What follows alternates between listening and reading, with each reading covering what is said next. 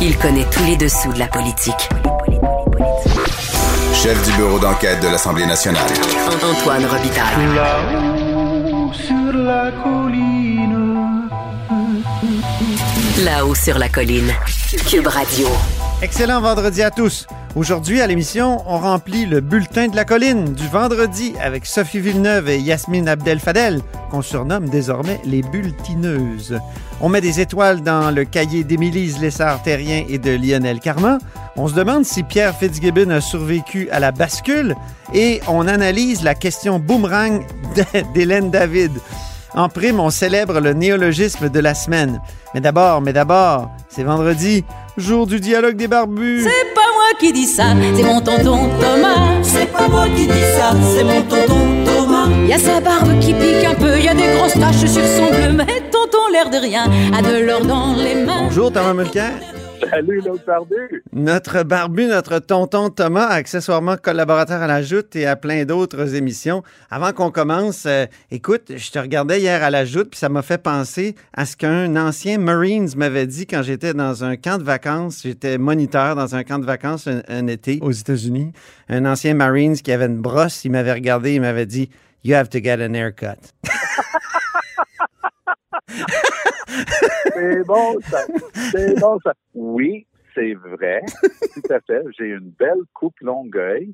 Euh, et, et, euh, c'est vrai qu'il va falloir que je trouve tôt ou tard une manière, soit juste de sortir ma tondeuse de barbe et, et, me rendre comme Tom Marine. Mais c'est vrai que j'ai les cheveux à peu près longs comme quand j'avais 18 ans. OK. Écoute, Noël est annulé.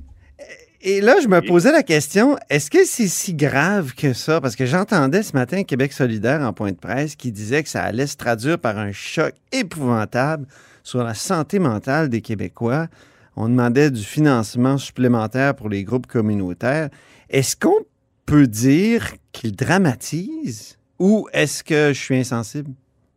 Non, je, je crois que c'est un petit peu too much, ce qu'ils viennent de dire là mais c'est une bonne idée par ailleurs d'aider les groupes communautaires, les gens qui viennent en aide aux, aux plus vulnérables. J'ai écouté le premier ministre Legault hier lorsqu'il s'est rendu à l'évidence qu'on ne pouvait pas euh, permettre des rassemblements en temps des fêtes en, en, zone rouge. Et euh, il, il, a aussi ajouté, mais les personnes qui vivent seules, vous avez le droit, puis je vous invite d'aller les voir.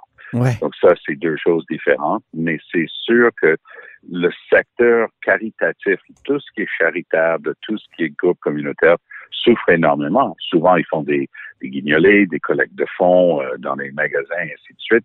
Ben, ils n'ont même pas moyen d'être en contact avec la population. Je me souviens, pour les coquelicots, les petites fleurs rouges qu'on porte pour le 11 novembre, euh, c'est, ce sont des associations d'anciens combattants oui. euh, qui, vendent ça, et la Légion qu'on appelle.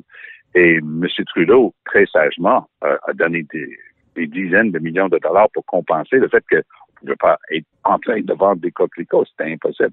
Ça n'en est presque pas vendu cette année. Mais moi, c'est l'aspect santé mentale. Est-ce que d'annuler euh, le réveillon, est-ce que c'est si grave que ça? Non, je ne crois pas. Je ne crois pas qu'on puisse dire que c'est cet événement-là qui va provoquer des difficultés de santé mentale. Mais l'ensemble de l'œuvre, d'être neuf mois euh, je regarde des enfants, je regarde mes petits-enfants qui sont au primaire, ouais. sixième année et deuxième année. Et pour les autres, là, quand, quand tu es petit, là, euh, une année, c'est une éternité. Donc, eux, ils ont vécu une bonne proportion de leur vie avec une peur constante.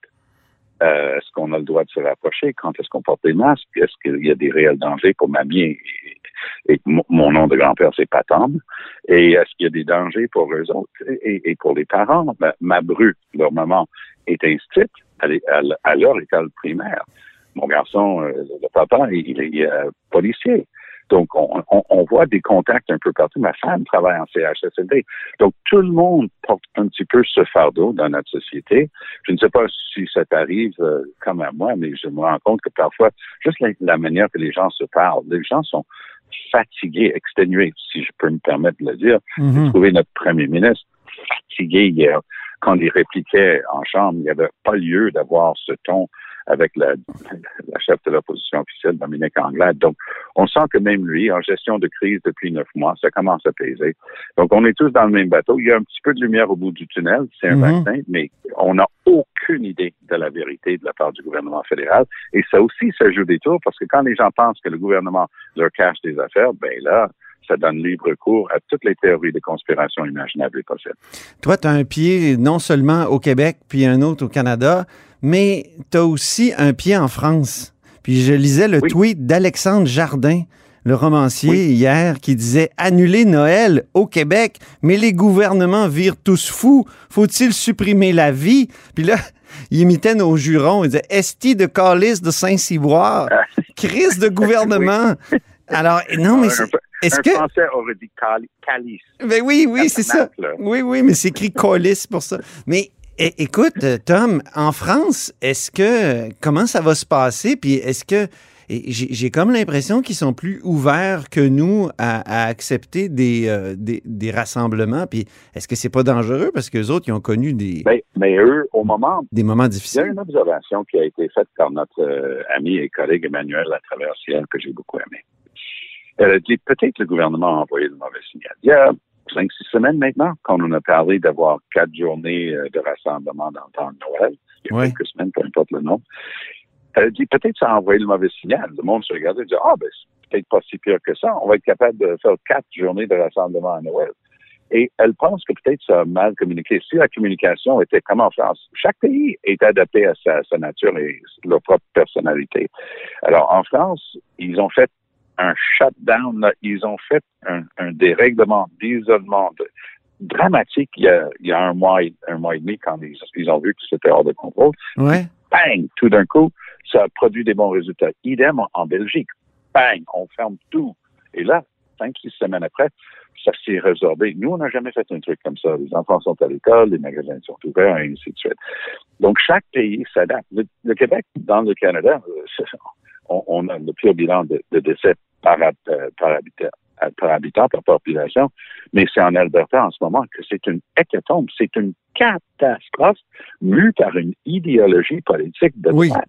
C'est le libertarisme de Jason Kenney. Il a dit non, non, non, je veux pas enfin la liberté des gens. Oui, la liberté d'aller mourir. Parce que là, il dit, ben là, je vais construire trois hôpitaux de campagne de l'armée avec 750 places dans, dans des centres pour les sports Oui. parce qu'ils refusent de fermer les bars puis les restaurants. C'est hallucinant. Puis là, il va demander aux forces armées canadiennes de venir donner un coup de main là-dedans. J'espère que M. Trudeau va dire, je ne mettrai pas la vie euh, des, des vaillantes personnes qui sont au service du, du pays dans les forces armées. Je ne mettrai pas leur vie en danger si vous faites pas le, le minimum puis fermez vos bars et arrêtez les, les éclosions. Mais c'est ça le problème en ce moment. Et aux États-Unis, c'est le reflet de- du caractère américain. Life, liberty, give me freedom or give me death. Bye bye. It's not your bloody business. Il y a personne qui va me dire quoi faire. Puis bang! En Chine, on agit collectivement. Bang! Non, t'as pas un mot à dire. Ma sœur ça. qui habite en Chine, Oui. elle m'a montré un film. Elle- Ça va, elle- ça va un peu trop loin des fois dans leur euh, système social et Ben oui. juridique. Euh, Est-ce que tu as vu la déclaration de Brian Pallister, le premier ministre du Manitoba? Oui, oui. Est-ce que c'était pas émouvant. extrêmement émouvant? C'est ça, c'était c'était une belle déclaration dont on peut écouter un extrait. I'm the guy who's stealing Christmas to keep you safe. Because you need to do this now. You need to do the right thing. Because next year we'll have lots to celebrate. You don't need to like me. I hope in uh, years to come you might respect me for having the guts to tell you the right thing.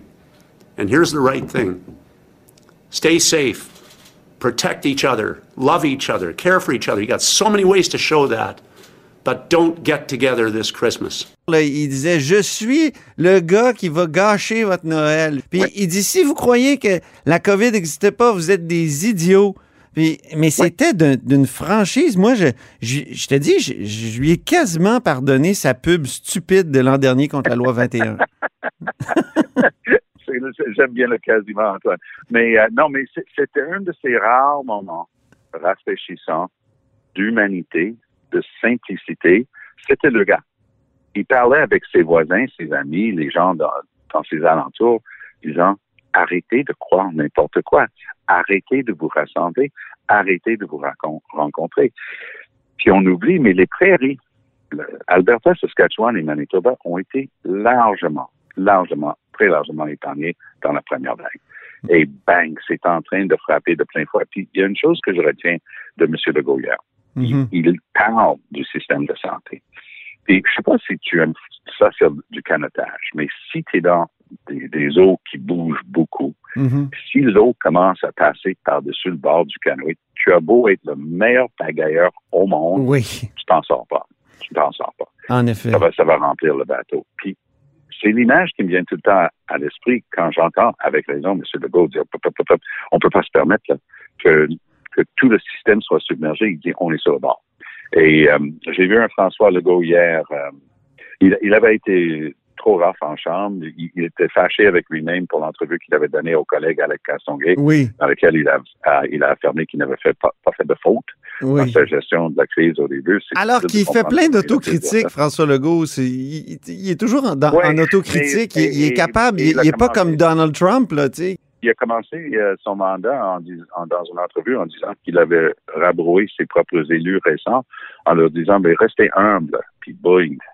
Donc je pense qu'il était fâché avec lui-même. Ce- Son Ouais. énervement avec euh, avec Dominique Anglade reflétait son énervement avec lui-même, mais peu importe.